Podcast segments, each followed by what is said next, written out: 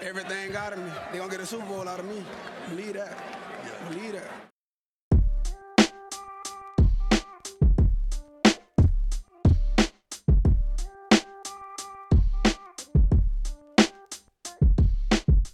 Willkommen zu Talk Like a Raven, dem Podcast rund um die Baltimore Ravens.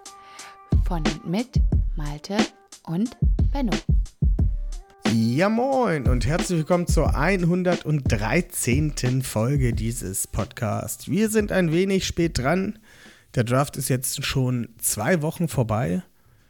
Es, Zeit vergeht irgendwie im Flug. Sogar Rookie-Minicamps sind schon durch. Ähm, ja, wir hatten ähm, paar private, ähm, arbeitstechnische Issues, weswegen wir erst jetzt zu dieser Folge kommen. Ähm, aber das soll natürlich dieser ganzen Folge kein nichts, nichts Schlechtes machen. Ähm, ich rede sehr viel gerade. Es kommt sehr selten vor. Aber ich bin natürlich heute nicht alleine. Benno ist bei mir. Benno, wie geht's dir? Grüße. Mir geht's sehr gut. Ich bin letzte Woche in den neuen Job gestartet und habe da, ja, bin da sehr gut aufgenommen worden und ähm, fetzt sehr und ja, bin echt äh, richtig, richtig gut drauf aktuell, hab richtig Bock und ja, freue mich auf die Folge heute. Es läuft einfach bei dir, Benno, es läuft. Und das ist schön, das freut mich. Naja. Danke. Aber wir haben auch heute wieder Gäste dabei, denn wie ihr es schon am Folgentitel seht, ist das heute eine besondere Folge. Wir sprechen über ganz viele verschiedene Dinge. Äh, wir haben uns dazu Jonathan eingeladen. Erstmal schönen Dank, dass du da bist, Hallo. Jonathan. Stell dich doch kurz vor für die Leute, die dich noch nicht kennen. Davon wird es bestimmt den einen oder anderen geben. Noch. Ja, äh, erstmal danke, dass ich dabei sein darf. Ähm, ist jetzt, glaube ich, mittlerweile mein dritter Besuch bei euch. Ähm, ja, ich bin Jonathan, äh, komme aus Berlin, ähm, bin jetzt seit, Gott, das sind jetzt über zehn Jahren Ravens-Fan und äh, ja, genau, habe äh, früher bei Leadblogger geschrieben.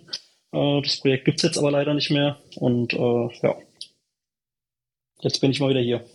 Ja, es ist, wir freuen uns sehr, dass du da bist. Äh, und wir haben Dennis dabei. Dennis kennt ihr vielleicht noch aus äh, der Draft-Folge aus dem letzten Jahr, da aus der Austrian Draft Machine, eines meiner persönlichen Folgen-Highlights. Ich fand die sehr toll. Ähm, heute als einziger Vertreter aus dem äh, Nachbarland. Ähm, ja, Dennis, erzähl noch kurz was von dir. Ja, hallo. Äh, auch von meiner Seite aus danke für die Einladung. Äh, ist mir was ganz Besonderes bei euch dabei zu sein. Du hast die Folge vom letzten Jahr angesprochen. Es war wirklich, wirklich viel, viel Fun. Ähm, zu meiner Person. Ich komme, äh, wie du schon angedeutet hast, aus, aus Österreich, aus dem Süden, äh, in der Nähe von Graz. Ähm, bin Sportmoderator und Kommentator, unter anderem auch ähm, für die Graz Giants bei uns in der, in der höchsten österreichischen Liga.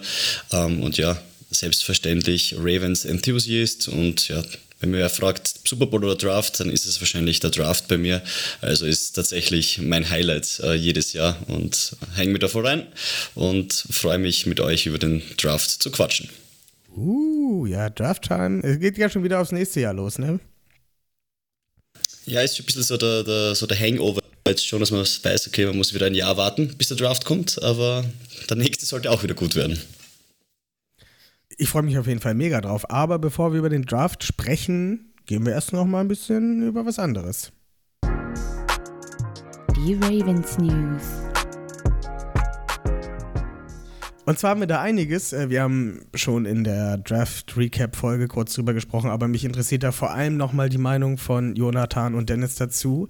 Die Ravens haben mit Lamar verlängert. Ähm, viele in der Ravens-Community sind darüber sehr erbost und sagen, oh, viel zu viel Geld für einen Running Back und so weiter und so fort. Ähm, Jonathan, was hältst du denn? Wie findest du denn die Verlängerung von LJ? Erstmal bin ich super erleichtert, es endlich äh, eine Entscheidung gibt und ich bin auch sehr zufrieden mit der Verlängerung. Also ich war immer einer, der, der für eine Verlängerung war. Äh, ich glaube, dass man um Lamar Jackson unglaublich viel aufbauen kann. Das hat er dann auch schon gezeigt.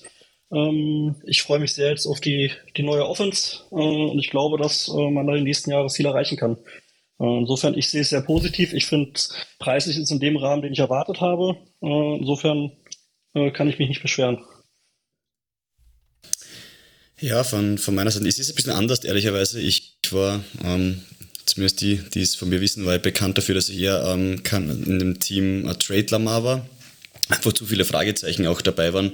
Über allem steht natürlich das, dass das Theater jetzt vorbei ist. Ich glaube, das ist für uns alle das Wichtigste. Der Preis ist schon sehr, sehr heftig. Ähm, ich habe mich persönlich ähm, wahrscheinlich mehr gefreut, wenn es in Richtung Anthony Richardson gegangen wäre oder so und man eigentlich mit der besten Situation, die man für einen jungen Quarterback eigentlich herstellen kann, in die nächsten Jahre startet. So geht man jetzt halt die riskante Variante, ist durchaus argumentierbar aus meiner Sicht. Man hat jetzt, wenn man sich die Cap-Hits anschaut, in den nächsten drei Jahren die Möglichkeit, hier was aufzubauen. Mein persönliches Problem damit ist, äh, neben dem, dass es äh, sehr, sehr hoch ist, der Vertrag, ähm, auch das, dass man halt in den letzten zwei Vertragsjahren mit über 74 Millionen an Cap-Hits relativ wenig flexibel ist, da man auch im vierten Jahr nicht cutten kann und es eben keine Tag- oder Trade-Klausel mehr, ähm, beziehungsweise man kann weder taggen noch traden. Das ist äh, relativ riskant und 74 Millionen innerhalb von den nächsten vier Jahren sich auf den Cap-Hit vorzubereiten, wird sehr, sehr viel wehtun. Und ja, bin da etwas skeptischer, aber hoffe natürlich, dass es gut ausgeht. Ach, bis dahin ist der Cap doch um 100 Millionen wieder gestiegen. Sag ich jetzt mal so. Aber ansonsten kommt da vielleicht schon die nächste Verlängerung nach drei Jahren irgendwie, um das nochmal ein bisschen zu entschlacken. Oder nochmal ein paar Worte. Ja, zum, zumindest haben die Ravens ja jetzt Voitiers entdeckt in ihren Verträgen. Endlich. Juhu. Ich schätze, Eric de Costa war irgendwie in New Orleans im Urlaub oder so. wow. Ähm, kommen wir zur nächsten News. Die Ravens haben Rocky Sin unter Vertrag genommen. Ein Jahr, sechs Millionen. Benno, deine Meinung dazu? Ähm, ja, ich habe den letztes Jahr ja ein bisschen öfter gesehen. Der war ja äh, bei den Raiders, beim, beim, favorisierten Team meiner besseren Hälfte. Ja, ich bin auch Ravens-Fan. Ja. ähm, der besten Hälfte, muss ich sagen, vielleicht. Wow. ähm, hallo, die versorgt mich mit Essen. Also da, hat sie einen eindeutigen Vorteil. Würde ich auch, aber du wohnst halt so weit weg. Ah ja. Ist alles deine Auf jeden Schuld. Fall. Ja, ist sowieso meine Schuld. Und ähm, auf jeden Fall äh, fand ich ihn da eigentlich schon ziemlich solide. Hatte auch ähm, so ein bisschen, was das äh, Passer-Rating erlaubt, so ein kleines, äh, ja, wie sagt man, äh, Career Year, sage ich jetzt mal. Ähm, hat er natürlich auch zu kämpfen in der Raiders Defense, die im Allgemeinen im Backfield äh, nicht so gut besetzt war. Aber ist ein, äh, ist ein, ist ein guter Cornerback, ist vielleicht so ein bisschen mit, mit Tavon Young vielleicht zu vergleichen. Ähm, und. Aber der ist doch kein Ja. Slot-Corner, oder? Hat er bei den Raiders tatsächlich auch gespielt. Hm. Und ähm, von daher bin ich gespannt. Ist ein sehr aggressiver Corner, sehr, sehr physisch. Und ja, ich meine, guck mal, das ist, äh, der war letztes Jahr Starter, das ist ein, ein solider Player und 6 Millionen, ähm, wovon vier, glaube ich, garantiert sind äh, oder Bas- Basisgehalt. Äh, es hängen, glaube ich, auch noch irgendwie vier, drei Void-Jahre dran an dem Deal oder so. Ähm, Finde ich vollkommen in Ordnung. Und ähm, ja, freue mich, dass er äh, unsere Cornerback ähm, äh, unseren Cornerback-Room einfach äh, verstärkt und das Level da noch ein bisschen anhebt. Ich finde das ein guter Move. Also, Ja. ein junger Cornerback, 6 Millionen sind nicht zu viel für einen jungen Starting-Kaliber Cornerback, der letztes Jahr die 1 spielen musste bei den Raiders. Jetzt kommt er in eine Nummer 2 Rolle hinter Marlon. Also, ich bin damit sehr zufrieden. Ähm, Dennis, wie ist deine Meinung? Ja, also ich habe ähm, Rocky Yassin eigentlich schon am Anfang von der Free Agency so als ähm, Budget-Option äh, identifiziert, weil eben auch dieses, eben, dass er relativ jung ist und eben in einer sehr schlechten Defense gespielt hat, ich dieses Potenzial auch gesehen habe. Und ich bin ehrlicherweise, weil ich das Gefühl gehabt, dass er ein bisschen unter dem Radar geflogen ist, äh, wie riskant eigentlich auch die Situation für uns äh, ist, jetzt eben ohne zweiten ähm, Legitimate Starting Corner ähm, in diese nächste Phase der Free Agency zu gehen. Aus meiner Sicht waren wirklich nur drei Leute eigentlich äh, übrig in der Free Agency mit Griffin, Peters und jetzt Rocky Yassin. Und bin sehr, sehr froh, dass wir da wen erwischt haben, weil in der NFL kann es so schnell gehen, wenn diese drei Spieler weg gewesen wären, theoretisch, dann hätten die Ravens ein Major, Major Problem gehabt aus meiner Sicht. Und ich bin einfach froh, dass wir einen von diesen drei gelandet haben und meine favorisierte Option wäre definitiv Rocky Yassin gewesen. In dieser Secondary sollte er definitiv auf ein besseres ähm, Niveau kommen können. Sehr spannend. Jonathan, du zum Abschluss.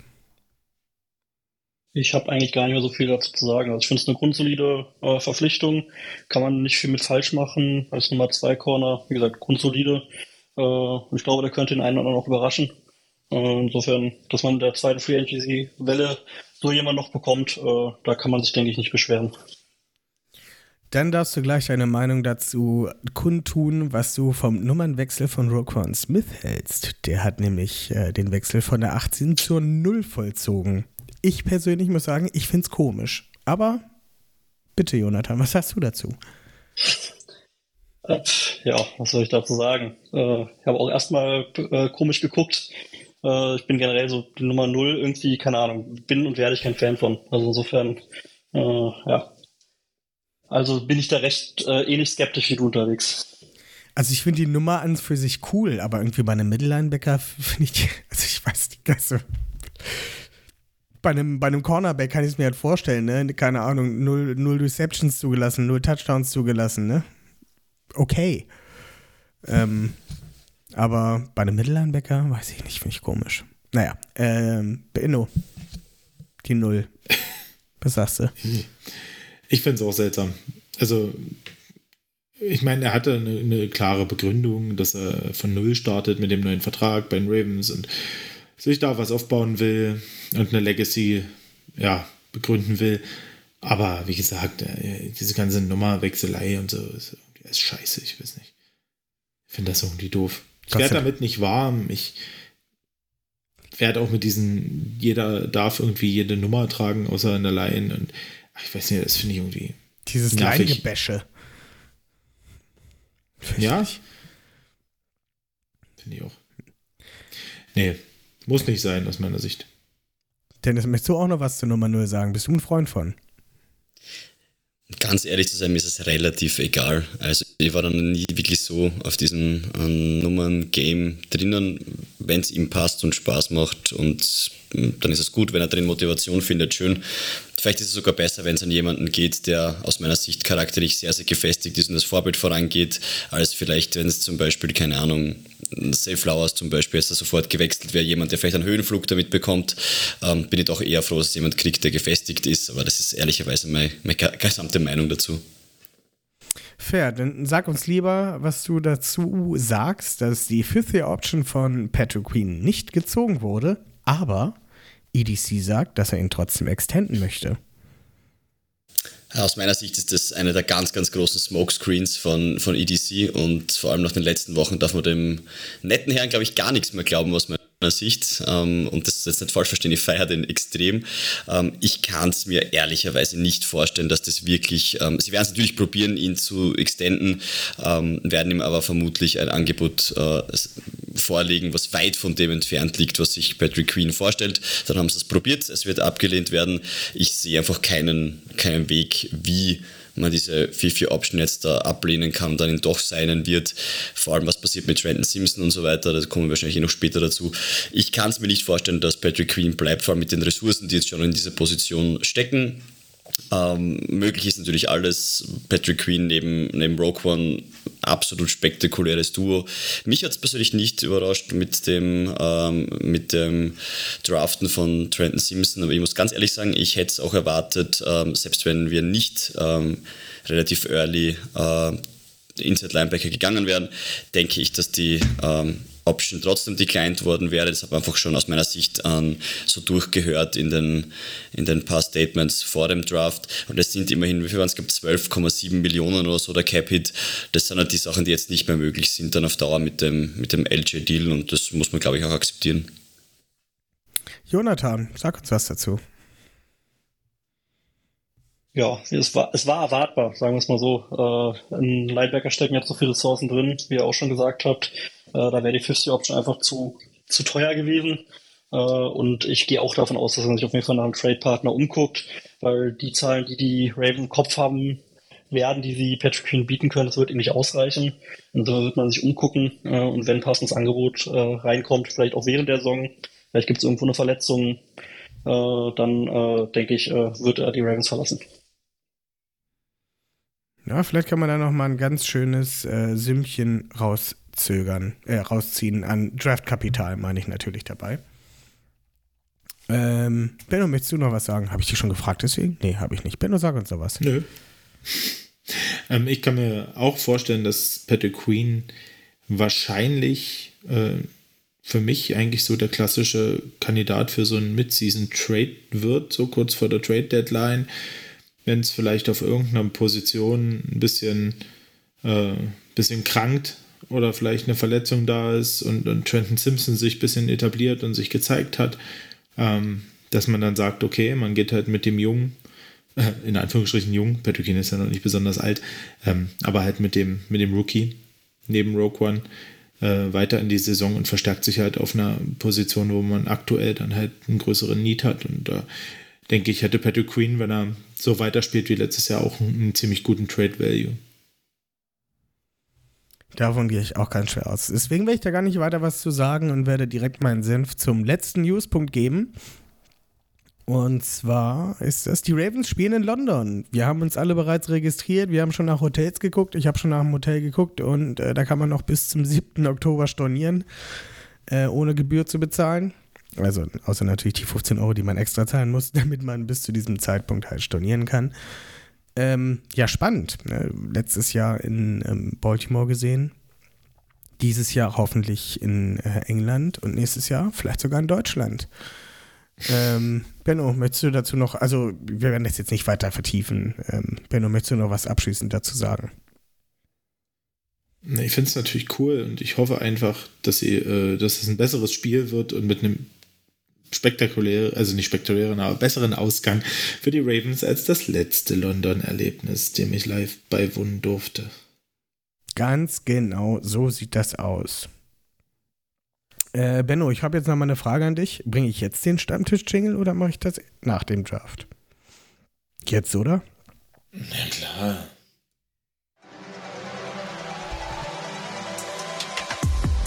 Der Ravens Stammtisch. Benno hat gesagt, er muss jetzt schon kommen, also kommt der Jingle jetzt natürlich. Ähm, es war Draft. Wir gehen jetzt gleich mal jede Runde durch. Also dieses Mal geht es halt sehr flott. Beim letzten Mal, wie viele Picks hatten wir da, ähm, Dennis? Waren das 10 oder 12? Ich weiß es gar nicht mehr. Ich glaube tatsächlich in der Mitte waren es 11 Picks, glaube ich. 11 Picks? Ich glaube, es waren 11. Sechs auf jeden Fall in der vierten Runde. Also das war letztes Jahr war Wahnsinn und äh, diese Draft-Recap-Folge war halt unfassbar lang. Diese wird heute ein bisschen kürzer, aber trotzdem sind da Interess äh, in, in, interessante. Ich habe gerade schon den Sechs-Runden-Pick ausgesprochen, wenn ihr gehört habt. äh, sehr interessante Namen dabei, im wahrsten Sinne des Wortes. Ich habe es vorhin übrigens nochmal versucht, diesen Namen auszusprechen. Wir kommen später noch dazu. Ich werde es versuchen einmal, ansonsten kommt dann sein Nickname dazu. Aber sprechen wir Dreimal erstmal. hintereinander, ohne, ohne zu ab abzubrechen. Ja. Wow. Dann, Nee. dann taucht er direkt vor dir auf, wenn der im Zimmer wieder offen ist. Bloody Mary. Gut. Starten wir in Runde 1. Ich meine, wir müssen sehr höchstwahrscheinlich bei allen Hörern von euch jetzt nicht, äh, ihr werdet nicht gewartet haben, um zu sehen, welche Spieler das ist. Deswegen fangen wir jetzt auch nicht ähm, an, von hinten nach vorne zu gehen, sondern wir wissen alle, dass in Runde 1 an Pick 22 Zay Flowers genommen wurde.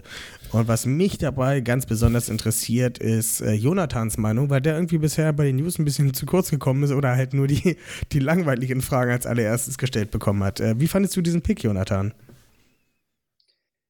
Ich habe ehrlich gesagt nicht damit gerechnet. Also ich habe nicht damit gerechnet, dass die Ravens schon wieder einen Wide Receiver in Runde 1 nehmen. Äh, ich habe da wie so viele äh, eher Richtung Cornerback äh, geschielt, aber je länger ich drüber nachgedacht habe, dann desto positiver bin ich, muss ich sagen. Ähm, kriegt äh, Ted Monken direkt ein äh, neues Spielzeug quasi. Äh, jetzt kann man damit rechnen, dass die Ravens dann nächstes Jahr wahrscheinlich öfter mal mit drei Wide Receivern äh, spielen. Äh, ich glaube, dass es sehr interessant werden könnte. Also äh, ich finde Zay Flowers auch äh, generell interessanten Spieler. Ähm, ist halt äh, sehr flexibel einsetzbar. Also du kannst viel mit ihm machen, du kannst ihn viel auf den Platz hin und her schieben. Und ich hoffe und äh, denke, dass das auch äh, durchaus passieren kann. Ähm, ja, wie gesagt, ich finde ihn halt äh, all over the place äh, eigentlich echt gut. Äh, kannst du sowohl in Mitte des Feldes einsetzen, hat man immer wieder gesehen, dass sie ihn auch für Screens eingesetzt haben. Aber immer mal wieder ist er auch einfach tief, tief gegangen und hat da durchaus auch Gefahr ausgestrahlt. Und äh, könnte interessant in der Offense werden, auf jeden Fall. Da bin ich vollkommen bei dir. Und da ich Dennis kenne, werde ich jetzt ihm das Wort erteilen, mein Mikrofon muten und mich einfach zurücklehnen, um zu hören, was Dennis von diesem Pick hält. Ich, mich würde auch interessieren, ob du den gleichen Pick gemacht hättest und wen du ansonsten genommen hättest, wenn du nicht Zay Flowers hättest nehmen wollen, würden, gehabt haben. Super Futur plus Perfekt. also vielleicht gleich die, Frage mal zu Beginn äh, beantworten. Ich hätte ihn nicht genommen. Ähm, ich wäre in Richtung ähm, Deontay Banks äh, gegangen, wie eh viele Danke. andere. Ähm, mein es ist, wenn ich mir die ganzen Picks, die wir gemacht haben, anschaue, ist es eigentlich der Pick, der mich am meisten in der Mitte zerreißt, um ehrlich zu sein. Alle anderen Picks finde ich entweder sehr gut oder sehr schlecht. Ähm, bei diesem Pick ich mir extrem schwer. Ich bin halt an, also die Offense ist super, absolut, die wir jetzt auf dem, auf, aufs Feld stehen können. Mein Problem ist halt, wir haben jetzt so viele Picks, so viele Ressourcen, vor allem auch mit dem, mit dem, mit dem Geld, was wir in OPJ investiert haben, rein investiert. Und blöd gesagt, man in, an, in einer Liga, die begrenzte Ressourcen hat, vor allem mit Salary Cap und mit, mit Draft-Kapital, ähm, darfst du halt nicht overshooten. Du musst mit irgendwann mit einem guten ähm, Core beziehungsweise mit einem ausreichenden Core irgendwann gute Ergebnisse erzielen. Und wir haben jetzt da aus meiner Sicht in diesem Bereich halt over, overshootet. Ich glaube, das ist nicht mal richtiges Englisch, aber egal. Ähm, wir haben so viel rein investiert und jetzt vielleicht etwas zu viel. Es muss jetzt funktionieren. Und natürlich andererseits kann man sagen, nächstes Jahr Aguilar und OPG sind wahrscheinlich weg. Man braucht dann auch wieder Receiver. Ähm, aber man hat eben heuer eben dieses Loch auf, auf Cornerback. Ähm, mein Ranking für alle, die es nicht wissen, ich mache jedes Jahr Ranking, ähm, Average Big Board Score Ranking ähm, mit zigtausenden Datenpunkten, über 22 Boards werden analysiert, hat eben auch ein bisschen später gehabt. Der hat eben circa auf 26 gehabt, wir haben dann 22 gezogen. Ähm, das beste Board hatten auf 17 gehabt, nur zwei Boards haben eben tatsächlich unter 20 gehabt, das schlechteste Board sogar nur 8 auf 38. Ähm, mir gefällt der Junge vom Spielstil her. Ähm, ich denke aber, dass es ausreichen hätte müssen, wenn wir mit, mit Bateman, OBJ, Agolor, Andrews und Likely äh, plus zwei gute Runningbacks in der Top-O-Line spielen, weil unterm Strich, und damit möchte ich ja schon abschließen, ist er wahrscheinlich Stand jetzt die vierte Anspielstation, wenn man Andrews mit einbezieht. Und in einem Jahr, wo man quasi soft all-in geht, weiß ich ehrlicherweise nicht, ob man äh, so einen Pick in die vierte Anspielstation investieren muss. Ähm, das Potenzial ist aber da. Auf der anderen Seite hätte man halt an den, in den zweiten Cornerback investiert. Und für mich ist Cornerback immer über Wide Receiver, weil man kann andere Wege finden, den Ball zu bewegen, aber der Gegner nutzt es halt eiskalt aus, wenn man ein Loch irgendwo hat. Das wäre mein favorisierter Pick gewesen.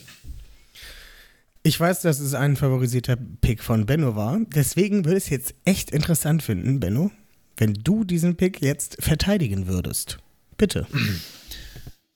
Also ich muss ganz äh, ehrlich sagen, ich verteidige den Pick auch ganz ehrlich. Ähm, ich hätte sicher kein Problem mit Deontay Banks gehabt. An der Stelle bin ich ganz ehrlich. Aber unsere Defense ist einfach im Gesamtkonzept, ja, finde ich, so stimmig, so flexibel, dass man da schon, ja, also ich das wie die Ravens sehe, dass man jetzt halt hier mit Rock noch ein Veteran und wer weiß, vielleicht kommt Marcus Peters auch noch mal irgendwie ähm, zurück. Ich denke, da ist die Tür nicht zu, hat John Harbour letztens auch gesagt. Ähm, und ich denke, man musste für die Offense noch was tun und man musste auf Receiver noch was tun, weil du hast halt Rashad Bateman, der zwei Spiel, zwei Saisons lang ähm, ja keine Saison durchspielen konnte, viel verletzt war. Du hast OBJ, der natürlich eine, eine gewisse Klasse hat und, und Konstanz mitbringt, der allerdings auch vom zweiten Kreuzbandriss zurückkommt. Ähm, klar ist die Qualität da hoch, auch mit Andrews und Likely sehe ich, äh, sehe ich schon. Aber die Ravens sind einfach auch gebeutelt auf der Receiver-Position. Und klar hoffe ich, dass das Monken vielleicht mit, mit seiner, ja, mit der schematischen Basis ähm, in der Offense eine höhere Floor produziert, gerade im Passing-Game. Aber du musst noch eine Waffe nehmen und du musst äh, und du hast mit Zay Flowers einfach so einen wahnsinnig schnellen, quicken Typen, den du halt eben so flexibel einsetzen kannst. Und ich, ich fand es interessant. Ich finde, natürlich ist er noch nicht auf dem, nicht auf dem, nicht noch, noch nicht auf dem Level und nicht auf dem Level. Aber irgendjemand, äh, ich glaube im, im NFL-Network oder irgendwo, hat ihn mal so ein bisschen mit ähm, Tyreek Hill verglichen. Und ich glaube, dass er durchaus die Fähigkeit hat, ähm, in die Richtung zu tendieren und vielleicht sogar noch einen Tick flexibler zu sein. Ähm, statt jetzt diesen krassen Speed zu haben, aber halt wirklich jetzt äh, einen Tick flexibler äh, zu sein, wenn man ihn rumschiebt auf dem Feld. Und ich glaube, das ist ganz wichtig. Ähm, und dass man da auch eine gewisse Tiefe in der Qualität hat auf der Receiver-Position, aus meiner Sicht. Ähm, gerade nach den Erfahrungen der letzten Jahre, falls dann doch mal einer ausfällt oder so, dass man da eben, sage ich mal, ein bisschen weicher fällt ähm, im, in der Qualität. Und deswegen fand ich den Pick an der Stelle ziemlich gut. Ich hatte zwar echt ein bisschen Hoffnung, dass vielleicht JSN rutscht, aber der ging dann zwei Picks eher und äh, ja, ich bin mit Zay Flowers echt äh, super zufrieden. Also ich muss sagen, ich war am Draft-Tag morgen, war ich dann auch so ein bisschen enttäuscht, weil ich mich so auf Deontay Banks ein wirklich, ich hab's, ich hab's vor meinen Augen gesehen und als er an 22 noch da war, dachte ich mir, das muss doch klar sein. Ich hatte halt Zay Flowers auch tiefer auf meinem imaginären Board, also ich habe es halt nie niedergeschrieben, aber ich hatte ihn halt tiefer. Und ähm, okay, ich bin aber auch ein Defense-Guy, davon mal ab. Und ähm, ja, also ich hatte einen Deontay Banks, der hätte ich da sehr, sehr gerne gesehen. Der ist jetzt äh, bei den Giants gelandet und wird da wahrscheinlich auch gut eingesetzt werden. Ähm, ich kann es verstehen, dass man ihn da pickt, wenn du halt wirklich zwei Spieler in deinem Roster hast, die nominell Starter sind und immer wieder verletzungsgeplagt sind. Es gibt jetzt sozusagen, also es kann eigentlich keine Ausreden mehr geben nach diesem Pick. Also es kann keiner mehr sagen, ja, Lamar hatte keine Waffen, die Ravens haben keine Waffen mehr, weil Bateman verletzt ist und OBJ verletzt ist. Dann ist halt immer noch Andrews, dann ist noch Likely da, dann ist noch Zay Flowers da, dann ist noch Nelson Aguilar da. Ähm, von daher kann ich beide Seiten ganz gut verstehen, aber ich, wie gesagt, bin äh, Defense Guy und hätte da den Defense Pick doch mehr favorisiert. Wen hättest du lieber genommen, Jonathan, oder bist du damit vollends zufrieden? Also ich bin da, ich verstehe auch beide Argumente. Also ich verstehe, verstehe beide äh, Richtungen. Äh, ich muss aber sagen, dass äh, gerade in der modernen NFL kannst du eigentlich nicht genug Wide Receiver haben. Meine Meinung. Ähm, und gerade ein Wide Receiver äh, auf dem Rookie-Contract kann bei den Verträgen, die da rausgehauen werden, äh, viel wert sein. Und wie gesagt, Verletzungsanfälligkeit von äh, Rashad Bateman. Muss erst mal gucken, ob der eine gesamte Saison fit bleiben kann. OBJ, der hat jetzt ein Jahr nicht gespielt, weiß man auch nicht, wie kommt er wieder und wie fit ist er wirklich und kann er nochmal an seine Leistung anknüpfen. Insofern bin ich da eigentlich auch der Meinung, musste was tun. Ob man es zum Zwingen der ersten Runde hätte tun müssen, okay, kann man drüber reden. Äh, aber an sich, äh, wie gesagt, genug Wide kann man nie haben. Haben wir die letzten Jahre auch immer wieder gemerkt. Ja, spannend, spannend, spannend. Also wir haben sehr viele unterschiedliche Meinungen hier, auch einige gleiche Meinungen. Äh, ich finde das eine richtig schön, richtig schön, äh, richtig schöne Diskussion, die wir haben. Na, ähm, irgendwie hat man es auch so ein bisschen gesehen, fand ich zumindest im, im, Draft, dass dann halt die Ravens hatten keinen Second-Round-Pick und halt erst einen Late, äh, Late Third-Round-Pick. Und ja, da war dann halt das Gros der in Anführungsstrichen qualitativen Wide Receiver halt auch schon fort, ne? Also von daher. Ist richtig. Keine Ahnung, richtig, war man vielleicht auch ein so ein Tank bisschen. Dell war in Runde 3 noch da, glaube ich. Ja, ja und auch Josh Downs und, und Jalen Heard hätte man, hätte man nur ganz wenig nach vorne traden müssen in Runde 3. Die wären durchaus auch sehr, sehr hoch gerankt gewesen. Gut, aber irgendwie ein Grund, warum Josh Downs so tief gefallen ist, muss es schon geben. Ne? Also irgendwie, das hat mich echt gewundert. Naja, ja, teilweise schnell auch. geradeaus, ein schnell geradeaus rennen Receiver findest du halt auch undrafted. Also dafür brauche ich nicht Jalen Hyatt. Also auch wenn der das gut kann, aber ja. Wenn er wenn er äh, in dieser Bunch Formation startet, auf jeden Fall. ähm, ja, ich würde direkt weiter zur Runde 2 gehen. Da haben wir Roquan Smith gepickt. Wir wissen es. Neue Nummer 0. Ja. Ähm, Mega Pick. Mega, Mega Pick. Pick. Zweite Runde auf jeden Fall gewonnen. Also die Ravens. Ja. Und sind dann back-to-back -back quasi mit Linebacker gegangen und haben in Runde 3 an Pick 86 Trenton Simpson genommen. Linebacker von Clemson. Ich möchte nur noch mal ganz kurz einwenden, dass äh, Zay Flowers so, sowohl in meinen Top 5 war, Oh, der Wide Receiver, ich glaube, er war meine Nummer 2 hinter JSN. Und äh, ich wollte auch noch mal kurz anmerken, dass Trenton Simpson in meiner Top 3 bei den Linebackern war, meine Nummer 2, auch da. wurde von den Ravens gepickt. Vielleicht ist es Zufall, ich glaube es ehrlich gesagt nicht. Ähm, die haben sich das locker angehört und meinen dann, ja, der ist es. Ähm, Trenton Simpson, Linebacker Clemson, ein sehr, sehr, sehr, sehr, sehr athletischer Linebacker, sehr schnell, ähm, sehr physisch, guter Blitzer, ist halt noch ein bisschen roh, also ist eigentlich Patrick Queen Nummer zwei, nur ein bisschen muskulöser und einer besseren Größe. Ich muss mal eben nach der Größe gucken. Ja, mit, ein bisschen besser, mit einer bisschen besserer Größe, 6 Fuß 2 äh, in amerikanisch, ähm, 22 Jahre alt. Ähm, ja, Man Coverage. Linebacker. Also es ist wirklich Patrick Queen. Ähm, Benno, wie fandest du den Pick von Chanton Simpson? In kurzen Worten.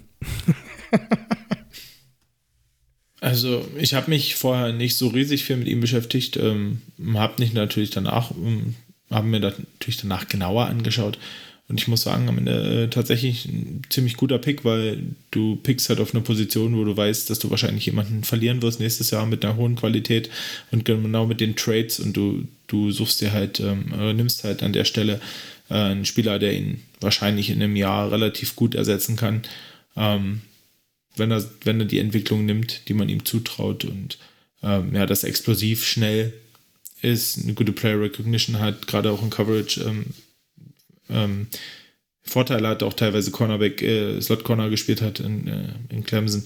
Ähm, ja, finde ich echt, echt richtig gut den Pick, muss ich sagen. Äh, Jonathan, wie fandest du Trenton Simpson? Also den Spieler an sich finde ich äh, gut. Äh, mir gefällt halt, äh, wie flexibel äh, er eingesetzt werden kann. Also der passt eigentlich so super gut in genau so eine Defense, wie die Ravens sie spielen, weil den kannst du wirklich auch schön auf dem Feld hin und her schieben. Äh, der kann halt überall spielen, kann in der Box spielen, kann im Slot spielen, kann auch mal als Passrusher eingesetzt werden, kann auch mal ein bisschen sich zurückfallen lassen und, und Coverage auch nicht schlecht. Also super flexibler Spieler und er wird sicherlich seine Rolle finden. Und er wird, denke ich, auch recht schnell äh, Steps bekommen, auch wenn Patrick Queen noch da ist, eben aufgrund seiner Flexibilität.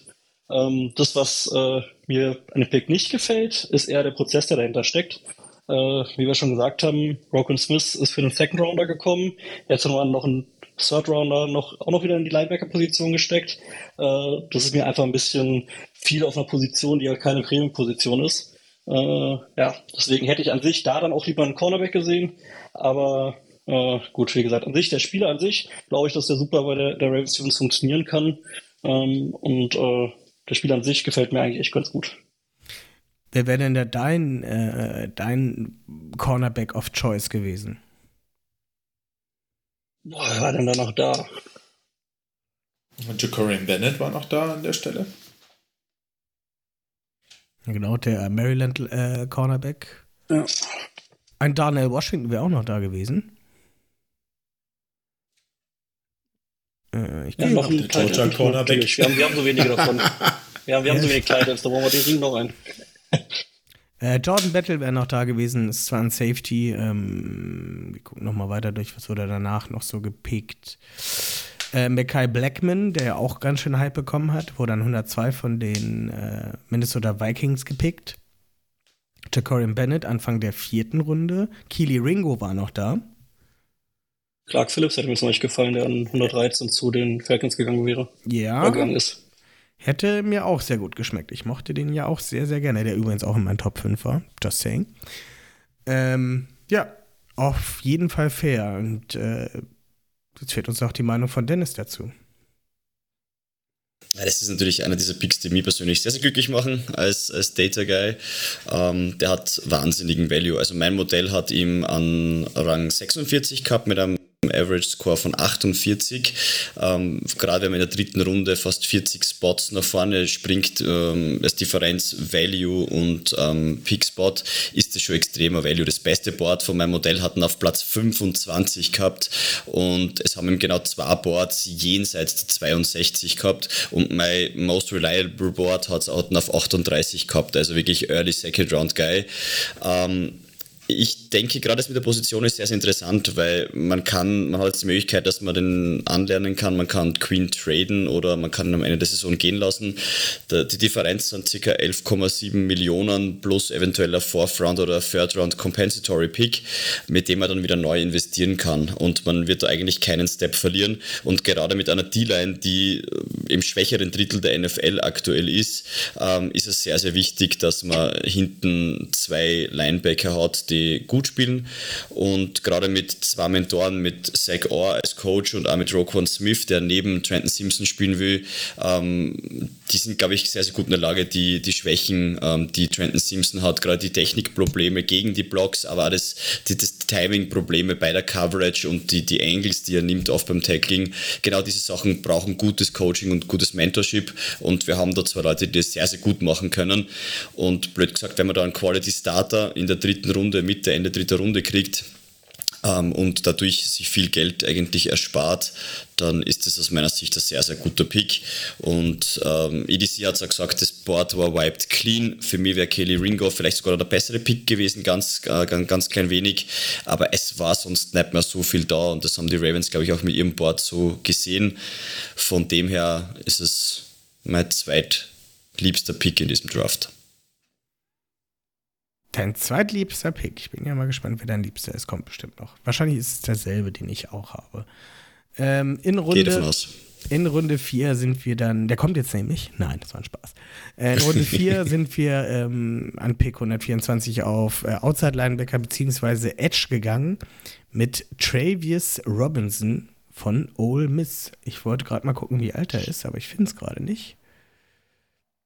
24, glaube ich. 24, 24 Jahre alter Kanadier, äh, der irgendwie mehr oder weniger durch Glück halt äh, nach Ole Miss gekommen ist. Ähm, ja, ist ein großer Typ, hm. ist, ähm, ist stark. Ja, das hat nichts mit Glück zu tun, Malte. Das ist, ähm, das sollte man dazu sagen. Also er war halt in anderen Sportarten, ähm, auch in Kanada, schon echt gut. Der war ähm, Eishockey-Torwart ursprünglich. Da wurde er schon äh, zu den Zeiten in einem Eric DeCosta vorgestellt von einem Scout äh, der Ravens und hat gesagt, guck mal, was da für ein, äh, was da für ein Typ in Kanada ist, äh, lange Arme und so. Und äh, Eric DeCosta hat gesagt, Mensch, der war doch bestimmt ein klasse Outside-Linebacker. Naja, und ähm, als dann Corona war, hat er sich nämlich ähm, an amerikanischen Schulen beworben mit seinem Tape, auch äh, vom Football und so und hatte dann tatsächlich ordentliche Angebote und nicht nur von Ole Miss, sondern auch von LSU, glaube ich, und noch anderen hochkarätigen Unis und hat sich dann äh, für Ole Miss entschieden. Also der ist nicht nur mit Glück da gelandet, sondern vor allem halt äh, mit äh, vor allem seiner physischen Tools, die er auf Tape gezeigt hat. Aber Benno, du hast dir diese Story schon zu Ende angeguckt, ne? ich hab's mir gerade gedacht. Nicht? Nee, das ist die Story. Das war Fake die, News. Das war das, er hat das so erzählt, als ob ihm Jerry Rosberg das erzählt hätte, dass er der Torwart ja, wäre. Und am Ende hat er halt gesagt. Wirklich.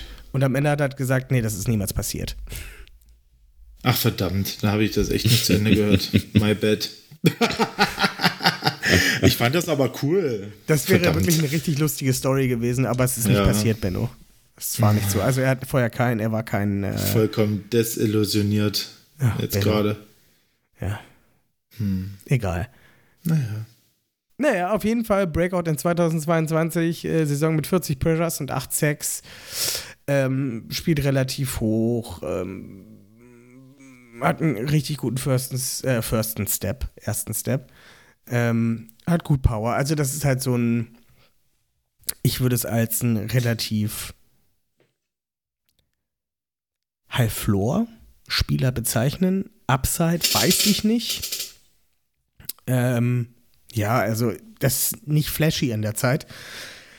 Aber wenn man, ich bin gespannt, was Dennis da gleich zusagt, er darf da nämlich gleich starten dazu. Ähm, wenn man auf das PFF Draftboard guckt, dann ist es nämlich so, dass äh, wir doch ziemlich gereached haben bei dem Fall. Äh, Dennis, was sagst du zu Travis Robinson an Pick 124? Ja, er wirkt, wirkt extrem sympathisch, ehrlicherweise. Der ist fast zwei Meter groß, das ist schon ein richtiges Monster. Aber ich sitze so viele Stunden an meinem Draft-Modell und das sind dann die Picks, wo dann das große Fragezeichen über meinem Kopf steht. Ähm, von 22 Boards gibt es ein Board, was ihn auf 91 hat und ein Board, was ihn auf 159 hat. Das sind aber komplette Outlier. Kein einziges Board hat ihn sonst unter 200 und mehrere haben ihn jenseits der 300. Mein Average Score auf meinem Modell von ihm ist 215,5 und wir haben ihn an 124 gezogen. Ähm, er ist natürlich ein Late Bloomer beziehungsweise im College gewesen, gar keine Frage. Aber ich denke mir so, was, was sehen die Ravens, was andere Teams nicht sehen? Er war bei mir Edge Defender 35 auf meinem Modell. Und ähm, ich vertraue den Ravens durchaus, die haben ein super äh, Scouting-Department, aber gerade in den letzten Jahren, äh, seit ich das Modell mache, solche Picks, die solche Reaches waren, die immer wieder dabei waren, sind selten wirklich sehr, sehr gut aufgegangen. Und das waren oft die Reaches in der fünften Runde oder so. Vierte Runde ist dann doch relativ früh. Man hätte dort noch äh, Leute gehabt wie Darius Rush, Taylor Scott, Jacqueline Roy zum Beispiel, die auch äh, Positions of Need ähm, addressed hätten ähm, ich würde es nicht so tun, als würde ich irgendwas über das Spiel von Tavius Robinson wissen, mehr als das, was ich ähm, im Internet gelesen hätte. Aber für das, genau solche Sachen mache ich das im Modell ja, dass Spieler, von denen ich noch nie gehört habe, ungefähr einschätzen kann. Und an dieser Stelle kann ich es überhaupt nicht verstehen. Andererseits, wir haben auf jeden Fall einen Outside Linebacker auch in dieser Range gebraucht, wenn man sich die Roster Construction aktuell anschaut. Das heißt, ich kann zumindest definitiv dahinter stehen, dass man sagt, okay, man geht in Runde 4 oder 5, geht man dann Outside Linebacker. Ähm, aber es wirkt schon wie ein extremer Reach. Das möchte ich jetzt nicht irgendwie sugarcoaten, um ehrlich zu sein. Jonathan, was Ja, beim CFL-Draft ist er an Runde 8, Pick 66 gegangen. ja. Jonathan, wie fandest du den Pick von Travis? Also den, den Pick Travis Robinson? Ja, als ich den gesehen habe, hatte ich erstmal große Fragezeichen über meinem Kopf, aber ich glaube, das ging uns allen so, mehr oder weniger. Ähm, ich habe jetzt gestern mal noch so ein bisschen in sein äh, Tape reingeschaut. Äh, ja, ich glaube, da ist auf jeden Fall noch ein bisschen Arbeit hat er vor sich. Äh, was mir halt aufgefallen ist, äh, er sollte eigentlich Outside Linebacker sein, er kommt aber sehr oft durch die Mitte. Das ist mir zumindest aufgefallen. Äh, was ich aber auch wieder gut fand, ist, dass er recht flexibel ein einsetzbar ist. Ist ähnlich wie bei Trent Simpson. Aber ganz ehrlich, äh, so viel Tape gab es jetzt auch nicht. Äh, und äh, es ist eine Projection bei ihm einfach. Äh, man hat da noch was gebraucht, da stimme ich jeden Fall zu. Ähm, und äh, lassen wir uns mal überraschen. Keine Ahnung, kann sein, wir reden in zwei Jahren drüber und sagen, ist ein Top-Pick, kann aber auch genauso gut sein, in zwei Jahren reden wir gar nicht über ihn. Also ist für mich sehr, sehr schwer einzuschätzen. Gerade auch aufgrund der fehlenden Erfahrung. Er ist halt schon sehr alt, ne? Wenn er dann quasi sein, das erste Mal richtig Geld verdient, ist er halt schon 28, 29, ne? Hm. Und so wie die Ravens Edge Rusher Picks in Runde 4, 5 immer so passieren, fangen die erst in, in Jahr 4 an richtig zu funktionieren. Ne? Also ich, äh, ich weiß nicht, also ich hätte da auch eher lieber einen Darius Rush gesehen, den ich äh, auch nicht schlecht fand und der war halt noch auf dem Board. Ähm, ja, wer weiß, was sie da drin gesehen haben. Wir brauchen natürlich, wir brauchen natürlich ein bisschen äh, Tiefe auf Outside Linebacker. Ähm, aber ja, ich bin auch nicht so begeistert von dem Pick. Ja, ich hätte auch lieber Villami Fihoko genommen. Der war auf meinem Board schließlich Edge Rusher 1. Der ist dann in Dallas gelandet. Bäh. Wirklich. In Runde 5 war es dann aber endlich soweit. Wir haben den Cornerback genommen, den wir wollten. Oder einen Cornerback genommen, weil wir einen Cornerback wollten. Besser so ausgedrückt. Ich kannte ihn persönlich nicht. Es ist Caillou Blue Kelly äh, von Stanford geworden. Pick 157. Ähm, ja, ist halt ein auch so ein High-Floor-Spieler. Upside ist fragwürdig, hat eine sehr gute Short Area Quickness und ähm, ja, ist auch halt in dieser Range sehr explosiv auch dabei. Äh, ist vorrangig ein Press Corner, der zum Beispiel am Jordan Edison, der in der ersten Runde gegangen ist, da ziemlich viele ähm, Kopfschmerzen bereitet hat. Ähm, ist halt auch in Offman zu gebrauchen. Ähm, der war vier Jahre Starter bei ähm, bei Stanford. Man muss dazu sagen, die Leute bei Stanford sind auch nicht die dümmsten Leute. Ähm, Ist halt so ein sehr sicherer Spieler, der wird halt nicht viele Flaggen ziehen. Der ist halt nicht so grabby, der toucht halt die Spieler nicht so an. Und lässt hier halt sozusagen, also er spielt das sehr schlau, tatsächlich am, am Ende. Ist aber halt nicht der beweglichste, nicht der schnellste. Den wirst du höchstwahrscheinlich relativ fix einsetzen können, aber was denn am Ende bei rauskommt, ist ähm, sehr fragwürdig, meiner Meinung nach. Ähm, ja, kann man machen. Ich weiß nicht, wer zu dem Zeitpunkt noch Cooles auf dem Board war, den man stattdessen hätte nehmen können. Ähm, aber ist okay, meiner Meinung nach. Äh, Jonathan, was sagst du zu Caillou Blue Kelly? Also ich mag ihn sehr. Also ich bin mit dem Pick wirklich sehr zufrieden. Dann kommt doch, er kam doch noch endlich der Corner. Äh, ich finde, er passt da auch einfach super gut rein. Also wie du schon sagst, er ich hätte keine Bauchschmerzen, wenn der jetzt äh, von Spieltag 1 an schon äh, die ersten Snaps sieht. Ähm, der hat schon sehr, sehr viel Erfahrung. Der hat am College hier über 1200 Snaps gemacht. Ähm, was ihm halt so ein bisschen fehlt, ist äh, die Explosivität in der Longspeed. Also gegen äh, Teams, die halt einen schnellen Receiver haben, wenn du den gegen ihn stellst, dann wird es schwierig. Ähm, aber ist halt ein reiner Press-Corner, meiner Meinung nach. Äh, ich sehe ihn in, in Zone jetzt nicht so stark. Äh, ja, wie gesagt, was noch ein bisschen gefehlt hat bei ihm war die Production im Endeffekt. Ähm, da war er jetzt nicht so stark, aber wie gesagt, er ist ein erfahrener Spieler, den man, glaube ich, von Tag 1 äh, quasi äh, nutzen kann und der wird auf seine Snaps kommen. Und äh, ich finde es eine gute Alternative auf jeden Fall. Und in Runde 5 jemanden zu finden, den man früh reinschmeißen kann, ist jetzt nicht das Allerschlechteste. Benno, wie findest du Kyle Blue Kelly oder hättest du lieber einen Travis Hodges Tomlinson genommen? Ich bin eigentlich auch ganz zufrieden mit dem Pick äh, an der Stelle, weil ich nicht gedacht hätte, dass er noch da ist zu der Zeit. Ähm, man muss vielleicht, kann vielleicht noch sagen, dass sein Vater auch äh, elf Jahre in der NFL gespielt hat, auch mit den Tampa Bay Buccaneers Super Bowl geholt hat. Und ja, ich finde, er ist halt auch relativ solide und für die Erfahrung, die er hat, was jetzt schon erwähnt wurde, auch von Jonathan, der wird halt erst 22 jetzt, ne? Und hat schon so viel Erfahrung und das ist eigentlich nicht das Schlechteste aus meiner Sicht. Nicht verkehrt, nicht verkehrt. Ähm, ja, Dennis, äh, zufrieden mit, mit Blue Kelly oder doch lieber Keishon Bude? Ich sehe das ganz ähnlich wie der Jonathan. Also ich war sehr, sehr happy mit dem Pick. Das ist super Value. Ähm, mein Modell hat ihn auf 113 im Average Score und sogar 107 im Ranking. Ähm, wenn man den quasi 50 Spots später noch ziehen kann, ist das natürlich super. Die besten Boards haben wir am 22, äh, 72 und 77 und das schlechteste Board von 22 Boards hatten dann 155.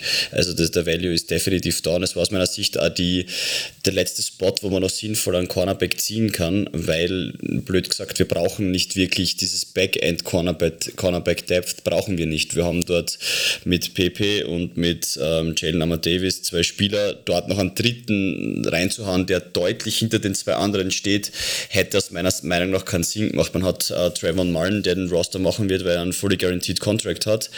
Ähm, das wird aus meiner Sicht wenig Sinn machen. Deswegen war es so der letzte Spieler, der nochmal Value reinbringt und zur Competition dazu zählt und ein bisschen Versicherung abgibt für die nächsten vier Jahre an einer günstigen Cornerback 3, Cornerback 4 äh, Option. Und wenn jetzt entweder Jalen Amon Davis oder er ähm, solide ähm, Depth-Optionen sind, dann ist das schon sehr, sehr gut. Also das, das war ein sehr, sehr toller Pick und ich mache mir weniger Sorgen um einen Longspeed. Natürlich ist es ein Issue von ihm, aber für das haben wir halt zwar sehr, sehr gute Safeties, je nachdem, wo Kyle Hamilton jetzt heuer spielt, ob er hinten Backend spielt oder wieder in den Slot reinrückt. Aber das sollte in einer Secondary wie der von der Ravens vielleicht dann doch weniger ähm, zutage treten, diese Probleme, die er hat. Und ähm, gerade auf die kurzen, auf die kurzen Routen ist er dann doch eben, wie schon zuvor erwähnt, äh, sehr, sehr smart unterwegs. Also es war definitiv ein Pick, der mir sehr gefallen hat. Vielleicht auch ein Slot-Guy, wer weiß. Ja, für das ist vielleicht etwas zu wenig quick aus meiner Sicht das, und, und, und auch zu wenig, zu wenig kräftig im Endeffekt, weil gerade in einer NFL, wo die Slot-Guys jetzt mehr mit auf, auf Titans gehen müssen und so weiter, bewegt es jetzt halt äh, Richtung größerer Safety wie Hamilton oder sogar eben Trenton Simpson jetzt eventuell im Slot. Also das ist, ich glaube, dass es für ihn eher an die Outside gehen wird.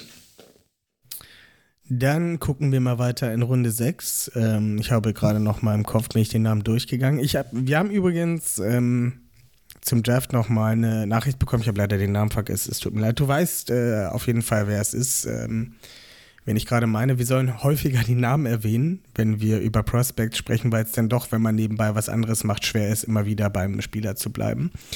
Ich werde, ich habe es diese, diese Folge versucht, immer wieder die Namen reinzubringen. Bei Runde 6 werde ich das nicht tun. Aus folgenden Gründen.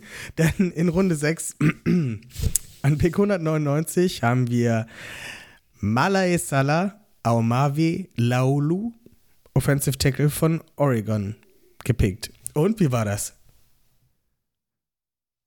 Hm. Ja, bei mir ist die Pronunciation ein bisschen anders, aber du hast es super flüssig gebracht. Ja, die Pronunciation ist mir jetzt auch ein bisschen egal. Es ist nämlich Salah Laulu für mich jetzt. Ich war froh, dass ich das überhaupt so durchkriege. Ich musste fünfmal den Namen lesen, damit ich es rauskriege. Ähm, ja, Salah Laulu, Offensive Tackle Oregon. Und ich bin echt mal gespannt, äh, wo er auf dem Big Board von Dennis gelandet ist. Ja, äh, weiterhin als Davis Robinson. Der ist ähm, mit einem Average Score von 285 und dem Big Board äh, Ranking von 312 ist er der, der Offensive Tackle 30 gewesen. Vielleicht zur Erklärung, der Average Score 285, ähm, das klingt jetzt mal nicht so schlecht, wenn man dann 199 zieht, mein Board geht aber nur bis 305. Alles danach ähm, rank ich gar nicht mehr. Und ich habe aber über 370 Spieler gerankt und der ist eben 312 davon von knapp äh, 370 gerankten Spielern. Ähm, das beste Board hat noch 208 und nur vier Boards von 22 haben ihm überhaupt unter 300.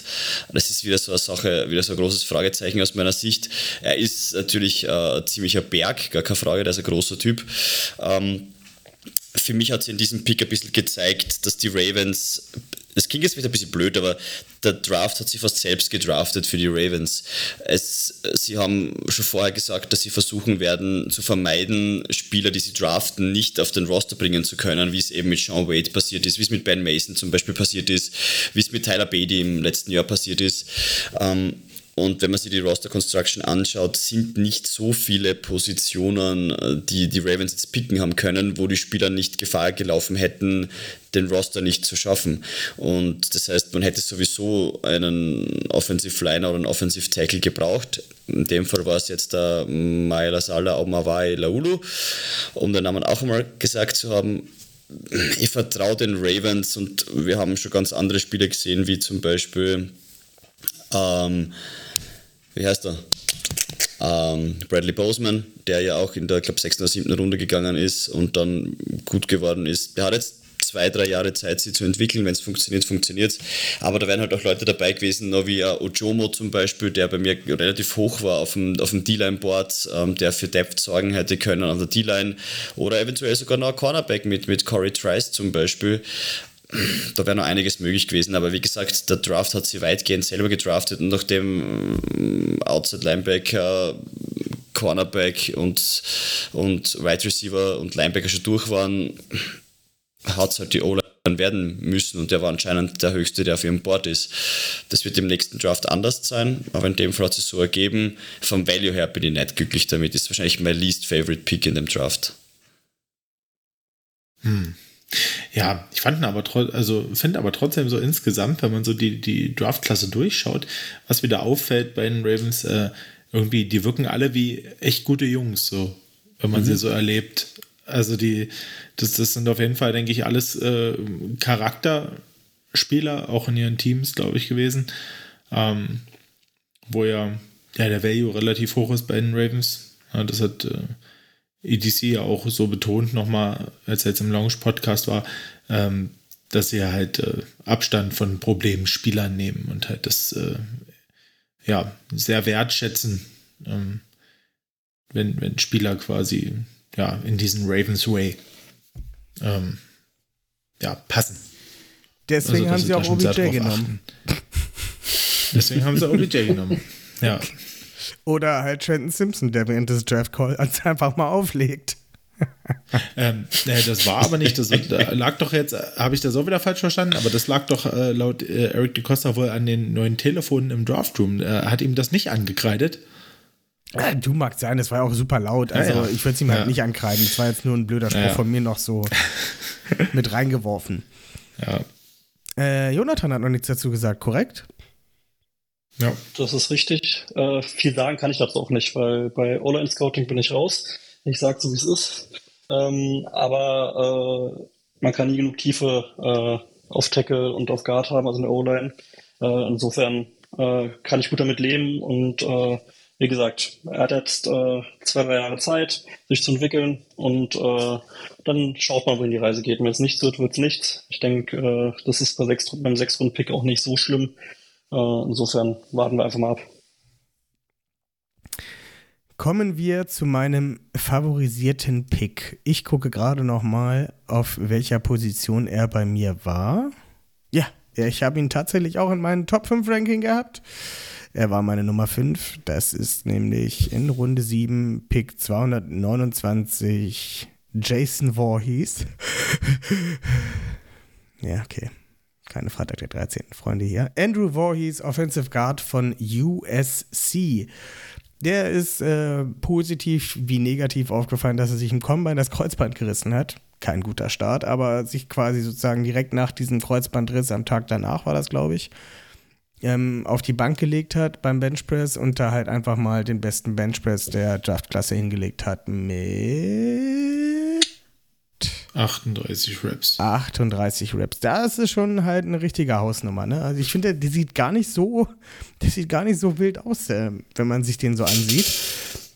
Aber der hat halt auf jeden Fall ordentlich was im Arm. Äh, Wird auf jeden Fall nichts für die kommende Saison werden und äh, vielleicht zum Training Camp nächstes Jahr fit sein. Aber ich finde halt in der Runde 7 ist man, man hat zurückgetradet dafür und hat dafür was aufgegeben, Benno? Ein Sechstrunden-Pick für 2024. Ja, wenn man sieht, dass wir da Offensive Tackle nehmen, die halt eigentlich spiel später gedraftet wurden, ist das vollkommen ähm, verständlich. Ähm, Finde ich einen sehr, sehr guten Pick. Also der wäre halt, wenn er sich nicht das Kreuzband gerissen hätte, wäre der locker zweite, dritte Runde gegangen, denke ich mal. Ja, sagen wir mal eher dritte Runde. Ähm, ja, Jonathan, wie hast du äh, den Pick von Andrew Voorhees empfunden? Äh, als einen sehr klugen Pick. Ist halt ein Vorgriff nächste Saison, klar. Äh, man hat jetzt quasi den Sechstrunden-Pick nächstes Jahr für ihn aufgegeben. Äh, aber es könnt, würde mich jetzt nicht wundern, äh, wenn er nächstes Jahr durchaus eine Rolle äh, als Starter spielen kann. Äh, insofern, ja, also ich finde es klug, dass man nochmal reingetrailt ist, wenn er verfügbar war. Er ist ja nun, nur durch die Verletzung soweit gefallen. Also warum nicht probieren? Ja, fair. Benno, du als passionierter O-Liner, was sagst du dazu? Ja, ist natürlich wirklich äh, einfach wirklich ein smarter Pick und ähm, ja, Eric Costa war da auch sehr positiv bei ihm, hat gesagt, dass er ähm, ihn durchaus sich als Starter vorstellen kann ähm, nächstes Jahr, wenn er dann fit ist. Also, dass die auch die Scouts und sich einig waren, dass sie ihn in, mit der Qualität sehen, ähm, wird natürlich wichtig, weil ich glaube, Kevin Seidler, ähm, da läuft der Vertrag nächstes Jahr auch aus. Und äh, ja, die Left Guard Position ist sowieso gerade ähm, die, die vakante Position in der O-Line. Und ja, da wird man perspektivisch auf jeden Fall was machen müssen. Ähm, und ja, wenn Voorhees sich da empfehlen kann und dem, ja, wie soll ich sagen, dem, ähm, dem Hype gerecht werden kann, ähm, den er bei den Scouts ausgelöst hat, dann bin ich da sehr glücklich und dann ist das echt ein smarter Pick. Dennis, wo war er auf deinem Big Board? Ja, ist auf jeden Fall einer meiner Lieblingspick in den letzten fünf Drafts. Das ist so gut auf so vielen Ebenen. Ähm, auf meinem Board hat er einen Average Score von 139 und es ist trotz der Verletzungen. Das beste Board hat einen trotz Verletzung an 95. Und natürlich waren die Boards all over the place. Manche haben einen jenseits der 200 gehabt, eben wegen der Verletzung. Aber der wäre mit seinem, wenn er die Verletzung nicht gehabt hätte, wäre der mit, äh, mit einem Score von wahrscheinlich 80 bis 85 da gewesen. Was gerade für einen Guard, übrigens bei mir ist auch ähm, Guard 5 gewesen, ähm, Top Starter Quality ist. Der, der Draft heuer hat fünf Leute rausgebracht, die wir ähm, am Roster haben werden im nächsten Jahr. Ähm, wir brauchen nicht viel mehr, aber der nächste Draft, gerade mit der großen, großen Free Agency Class, das wir, die wir nächstes Jahr haben werden, muss der nächste Draft größer sein. Wir haben jetzt quasi einen Spieler fürs nächste Jahr gedraftet. Netter Nebeneffekt durch das, dass der dann drei Jahre nur spielen wird, hat, wird der nur drei Vested Seasons haben. Das heißt, er wird am Ende seines Contracts nicht mal undrafted, ah, nicht mal undrafted, Blödsinn, nicht mal unrestricted Free Agent, sondern er wird restricted Free Agent. Das heißt, wir bekommen am Ende das vierte Jahr theoretisch relativ kostengünstig sogar wieder rein.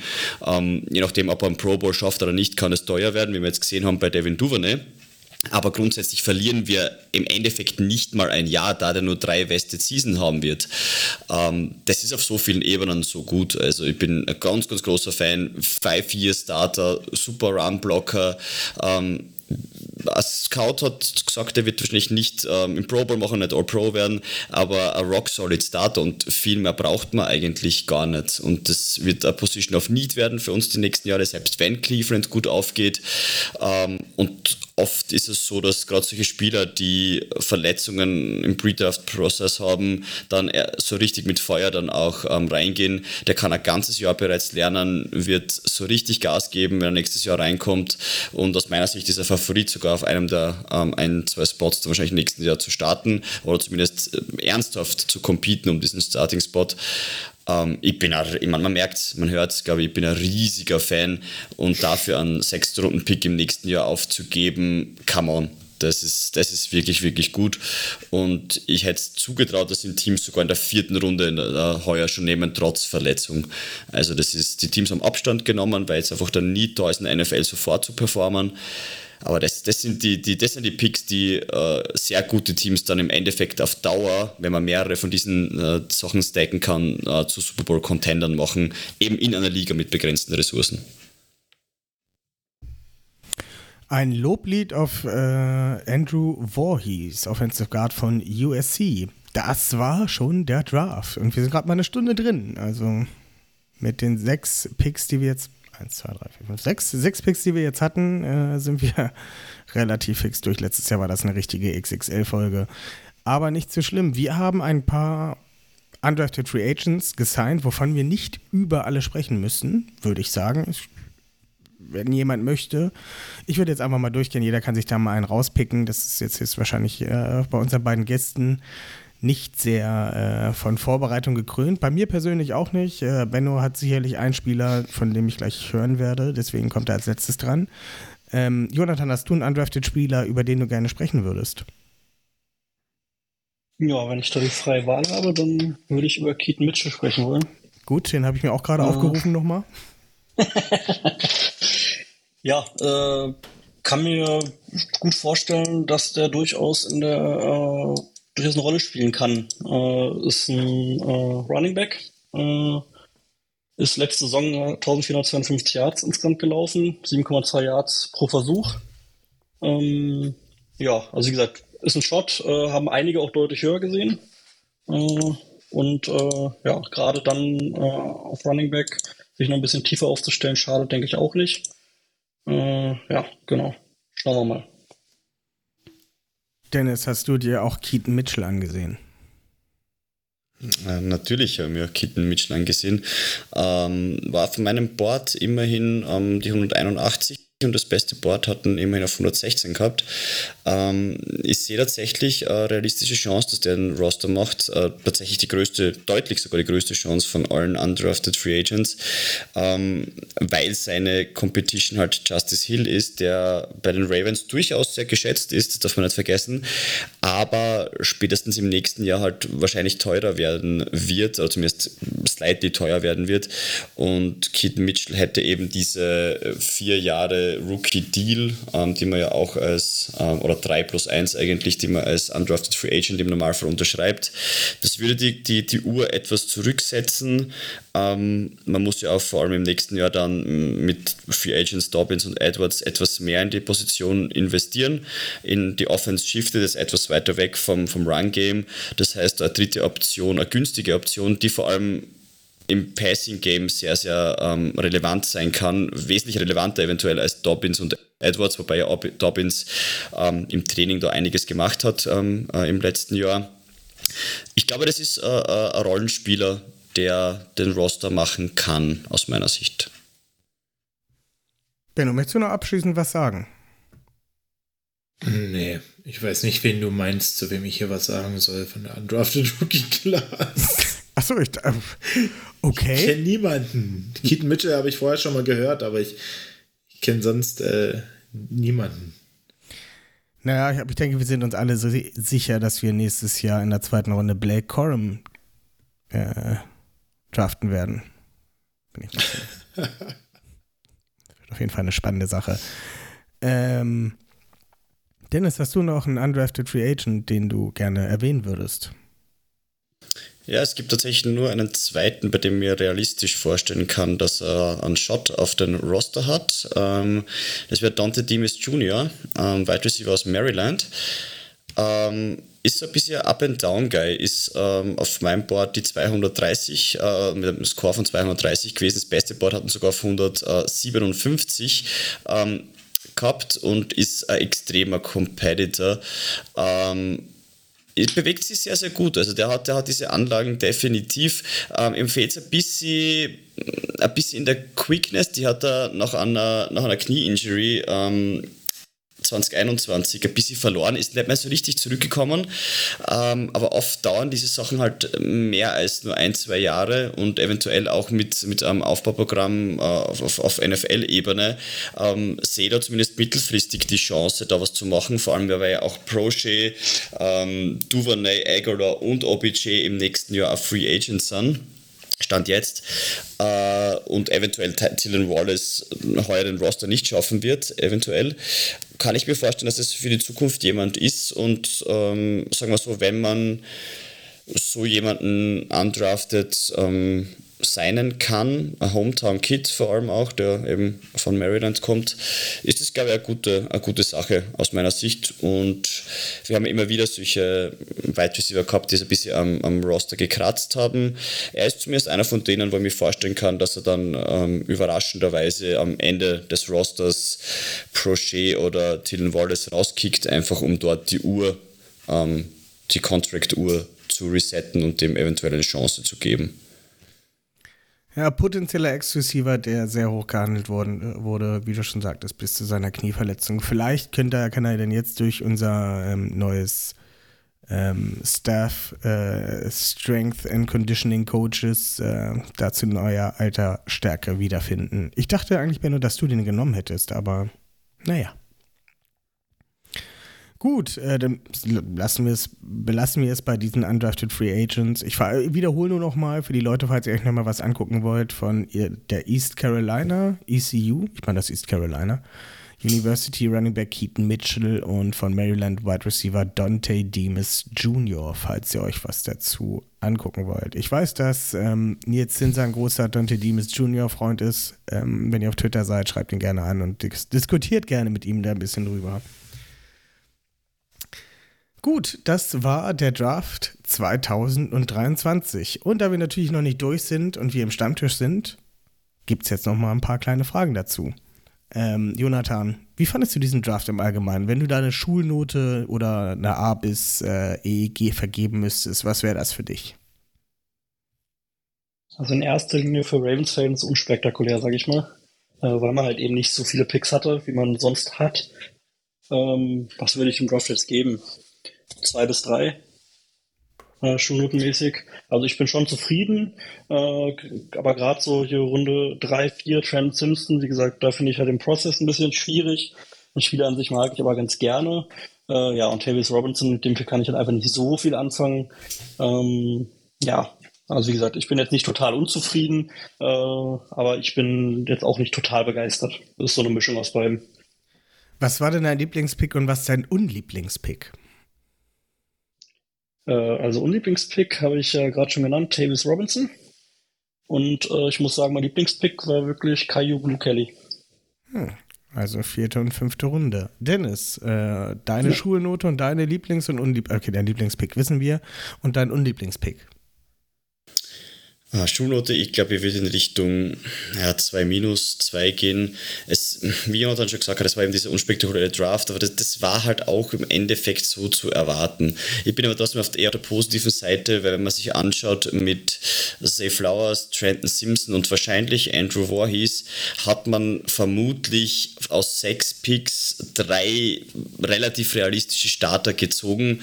Ähm, ob jemand Elite dabei ist oder nicht, wird man sehen. Aber aber wenn man 50 Prozent ähm, der Draft Class ohne sogar einen zweiten Pick zu haben, also Second Round Pick, ähm, an Startern zieht, dann ist es wahrscheinlich kein, kein schlechter Draft. Natürlich muss man warten, wie es sich entwickelt, aber es kann ja eben auch ein Caillou Blue Kelly zum Beispiel zum Starter werden und vielleicht ähm, Sala oder Tavis Robinson, vielleicht geht ja auch dort was. Das heißt, ich tue mich schwer, ins Negative zu gehen. Ähm, deswegen zwei Minus. Mein Lieblingspick eben klar Andrew Voorhees.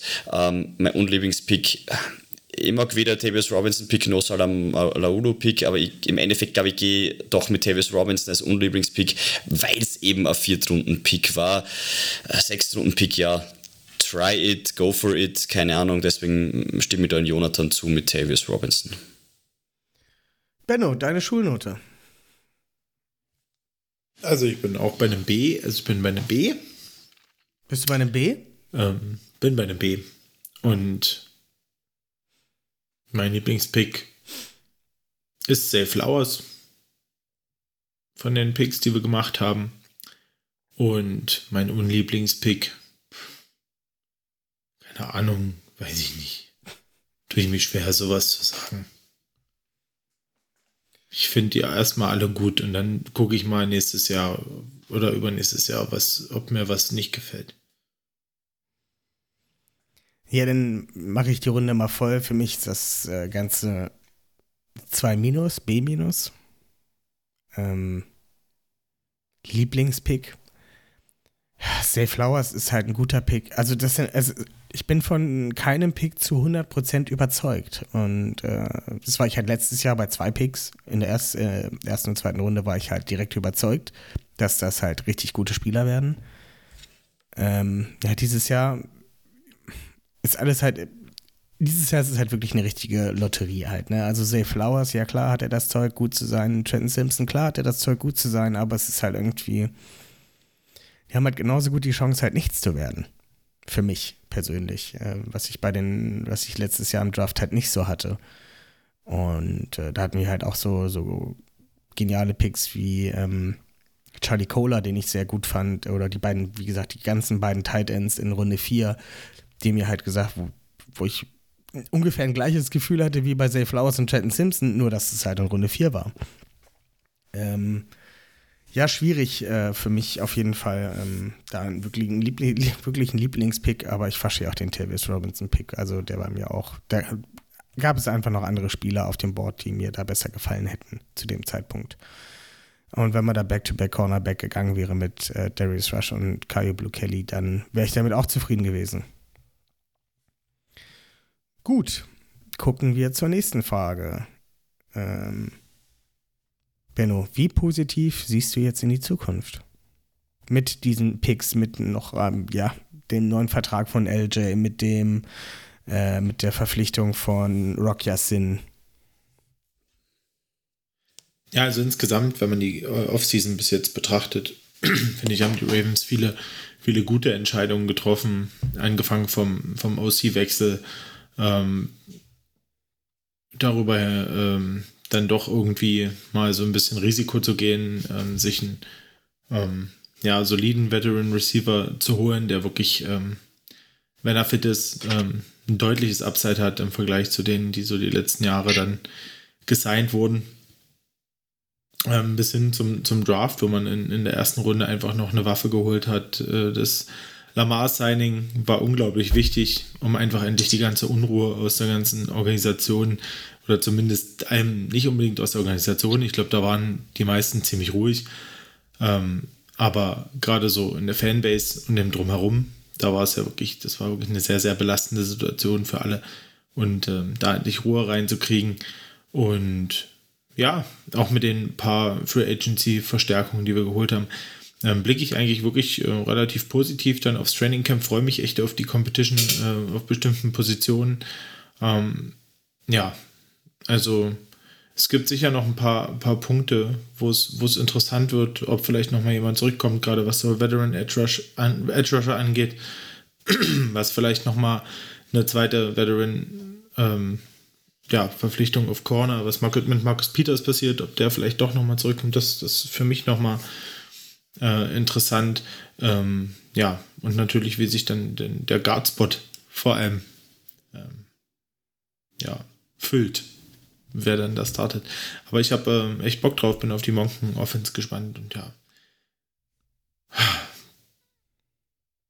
Leider dauert es noch so lange. Das war viel. Ähm, Dennis. Dennis, wie positiv siehst du in die Zukunft? Ja, in die, in die kurzfristige Zukunft durchaus positiv. Ich glaube, ähm, wir haben, wie schon erwähnt, noch ein, zwei ähm, Löcher offen. Ähm, ich hoffe da in Richtung Adrian Amos vielleicht, um kein Hamilton ein bisschen frei zu spielen. Oder zumindest ähm, jemanden in der Secondary, äh, immer Peters oder vielleicht sogar Griffin. Ähm, wir brauchen aber natürlich auch an der D-Line oder ähm, im Pass Rush noch jemanden, Justin Houston zum Beispiel von mir aus auch Yannick Ngakwe oder ähm, Clowny sogar, je nachdem wie viel er kostet. Ähm, ich muss aber ganz ehrlich sagen, ich tue mich schwer in dieser Offseason nicht auch die mittelfristige Zukunft ein bisschen zu sehen und dort schaut es halt relativ äh, schwierig und düster aus aus meiner Sicht, weil es ist halt, Playoffs sind halt jeweils uh, one game at a time, es sind keine Best of Seven Serien oder irgendwas. Ähm, man kann jederzeit in der NFL gegen diese Top-Teams verlieren. Ich denke, wir sind jetzt auch ein Top-Team, aber wir haben jetzt allein mit diesen Void-Tiers und so weiter, wenn ich mich nicht verrechnet habe, ich glaube fast 30 Millionen an Cap-Belastungen schon ins nächste Jahr geschoben und wir haben nächstes Jahr die ähm, schwerwiegendste Free Agent-Class in den letzten sieben Jahren. Ähm, natürlich werden noch ein paar Leute wegfallen, die noch extended werden. Ähm, wir haben ein bisschen Cap-Space, aber es wird schwierig und wir haben auch, wenn wir weiter competen wollen, nicht so viele Trade Pieces übrig. Und wir haben jetzt dieses Fenster von drei Jahren, bevor dann der, der, der LG-Deal potenziell zum großen Problem wird. Ähm, ich war nie ein großer Fan von, von All-In-Moves. Es schaut für heuer und äh, auch für übernächstes Jahr wahrscheinlich sehr, sehr gut aus, weil wir da einige Cornerstone-Pieces durchaus ähm, äh, noch locked in haben. Aber ich, ich ich, ich, war ehrlicherweise nie jemand, der gesagt hat, okay, gehen wir jetzt all in, ich freue mich jetzt und denke nicht an morgen oder irgendwas. Bei mir schwingt das halt immer ein bisschen mit, weil ich bin ein großer Fan von Compete Every Year und ich denke, wir hätten auch seriously competen können in den letzten Jahren, wenn nicht viele Verletzungen dazugekommen wären. Ähm, aber ja, jetzt kann man genießen, aber ich tue mir schwer, wie gesagt, komplett dort zu genießen, weil halt die Rechnung sehr, sehr, sehr, sehr bald zu bezahlen werden wird. Und man stelle sich vor, wir fallen heuer wieder die nächsten zwei Jahre blöd aus den Playoffs raus, oder schaffen es gar nicht mit dummen Verletzungen und dann gehen wir eventuell zwei, drei Jahre Borderline Playoff oder sogar schlechter, dann wird es eine sehr, sehr harte Zeit für Ravens-Fans. Und ich hoffe, wir gleichen das ein bisschen aus und gehen nicht completely Harakiri all in, um ehrlich zu sein. Ja, Jonathan, du als letzter im Bunde, wie siehst du, wie positiv bist du auf, die, auf den Draft, die Offseason bisher? Und was macht dir da Gedanken? Was denkst du, was uns da noch fehlt? Also, ich habe Bock auf die Saison, muss ich ganz ehrlich sagen. Äh, ihr wisst ja, dass ich jetzt äh, gerade die letzten Jahre auch ein bisschen größerer Greg Roman-Kritiker war. Äh, für mich war dieser Wechsel einfach überfällig. Äh, wie gesagt, man soll, darf nicht vergessen, was man, was er 2019 geleistet hat, gar keine Frage. Äh, aber der, für mich kam dieser Wechsel jetzt auch für ein, zwei Jahre zu spät. Äh, und das habe ich auch während der letzten Saison gemerkt, dass es sind halt immer wieder dieselben Probleme aufgetreten und es war irgendwann ein bisschen frustrierend. Und dann gab es noch in der Offseason die Lamar Jackson-Geschichte etc., die sich auch schon durch die Saison gezogen hat. Ähm, dementsprechend positiv bin ich jetzt aber auch. Also ich habe wirklich Bock auf die Saison. Äh, ich bin da sehr positiv äh, und glaube, dass nächstes Jahr durchaus was drin ist und bin sehr, sehr, sehr gespannt auf die neue Offense. Und äh, ja, wie Benno schon sagte, leider dauert es noch ein bisschen, bis es losgeht. Ähm, ja, wie gesagt, ich gehe davon aus, dass noch ein paar, äh, paar Free Agency-Verpflichtungen kommen werden. Ich denke da eher Richtung äh, D-Line. Klar, Cornerback, wenn man da noch was kriegen kann, äh, ist das nicht das Schlechteste. Aber dadurch, dass ich ja äh, Caillou Kelly jetzt äh, durchaus so sehe, dass äh, man den auch reinschubsen kann, recht schnell, äh, sehe ich eher äh, noch den Need, äh, äh, an der Defense Line. Ähm, ja, mal schauen, was da noch so passiert. Ja, mit dieser Frage, die ich gerade gestellt habe, habe ich mir irgendwie so ein bisschen die nächsten drei Fragen, die ich noch aufgeschrieben hatte, so ein bisschen, habt ihr die alle mit abgedeckt. Ja, das, ich bin auch schon ein bisschen so jetzt gerade out of questions. Ähm, ja. Ja. Benno, hast du noch eine Frage, die man stellen könnte? Ähm. Weiß nicht. Ja, wir, wir können ja sonst nochmal über das, was Dennis äh, angesprochen hat, über die mittelfristige Zukunft sprechen. Äh, Fair. Weil, äh, ja, wie gesagt, äh, ich verstehe die Bedenken, äh, absolut. Äh, und ich bin eigentlich auch kein großer Fan von zu viel Risiko in die Zukunft gehen. Aber äh, zum Beispiel Lamar Jackson, die sehe ich da einfach nicht so negativ, weil ich gehe stark davon aus, da wird es auf jeden Fall wieder eine Verlängerung geben. Man wird diesen Cap-Hit nicht haben. Äh, dazu gehen halt, äh, geht der Cap auch immer weiter nach oben. Äh, also insofern, äh, man darf sich übertreiben, da bin ich absolut dabei. Also ich will jetzt nicht äh, in jedem Contract, der jetzt äh, demnächst kommt, Void sehen. Äh, auch wenn EDC das jetzt schon mal für sich entdeckt hat. Äh, aber ich sehe da nicht ganz so negativ. Gerade äh, man ist in der NFL immer auf eine gewisse Art und Weise flexibel äh, und das äh, zeichnet ja die Ravens auch ein bisschen aus. Und deswegen denke ich, dass man da schon einen Plan im Hinterkopf hat. Äh, und wie gesagt, in zwei, drei Jahren kann die Welt auch schon wieder ganz anders aussehen. Das können wir so, so nicht wissen. Dazu möchte ich eine Frage stellen. Und zwar lieber einmal Super Bowl und neun Jahre lang keine Playoffs oder kein Super Bowl, dafür neun Jahre Playoffs, Jonathan? Das ist eine gemeine Frage. ähm, aber äh, ich nehme den Super Bowl. Hm. Dennis, gleiche Frage. Ganz sicher neun Jahre Playoffs. Das ist, also, ich habe in meiner Fantasy-Football-Gruppen Leute, die nicht so viel haben mit ihren Teams. Ein Bears-Fan, Giants-Fan, ein Buccaneers-Fan und vor allem ein Rams-Fan. Und ich kann euch sagen, dass die Buccaneers und Rams-Fan bereits ein Jahr nach dem Titel ähm, jetzt sehr, sehr, sehr, sehr depressiv sind, was das angeht. Und ich glaube, selbst die, die jetzt den Titel erleben haben dürfen, würden ähm, die neun Jahre Playoffs eher nehmen. Wir sind zum Glück verwöhnt, dass es nicht so war, dass wir wirklich schlecht waren, sondern einfach nur Probleme mit den Verletzungen gehabt haben, immer wieder mal. Aber es ist, es ist in der NFL nicht lustig, wenn man wirklich schlecht ist. Dann ist die Saison oft nach drei bis vier Wochen schon vorbei und das war es dann wieder für drei Viertel des Jahres sogar mit dem Thema Football weitgehend für viele Leute. Ah, na, neun Jahre Playoffs, ehrlicherweise. Benno, gleiche Frage. Gehen wir im Super Bowl. ich schließe mich damit an. Ich schließe mich damit an. Äh, äh, scheiße, Alter, ey. Ich, äh, ein Titel ist ein Titel und fuck it, ob es danach mal neun Jahre nicht läuft, Alter. Keine Ahnung. Und wahrscheinlich ist es auch einfach mit dem Background, wie Dennis schon gesagt hat, dass es einfach bei den Ravens die Gefahr relativ gering ist, dass es so ist. Aber ey, keine Ahnung. Ich, ich würde lieber mit Lamar einen Super Bowl sehen und dann halt, keine Ahnung, ja, nochmal diese Joe Flacco After Super Bowl Era mitmachen. Ähm, als, als jetzt äh, neun Jahre immer wieder Playoffs und so scheitern und äh, keinen Titel zu holen, weil am Ende zählen nur die Ringe am Finger und die Trophäen im Schrank und ähm, ja, wenn man drei davon hat, dann äh, ist man schon mal in der NFL äh, in ziemlich guter Gesellschaft. Ja, das klingt auf jeden Fall äh, sehr nett und freundlich.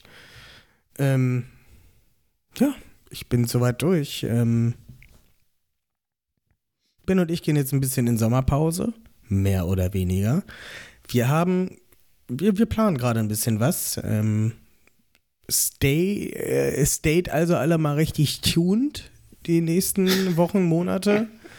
Äh, wir haben da große Dinge im Plan, in Planung und äh, blicken sehr ähm, hoffnungsvoll in die Zukunft, dass das gut wird, was wir planen. Ähm, ich freue mich da sehr drüber. Äh, wir konnten heute noch mal einiges, einiges erreichen.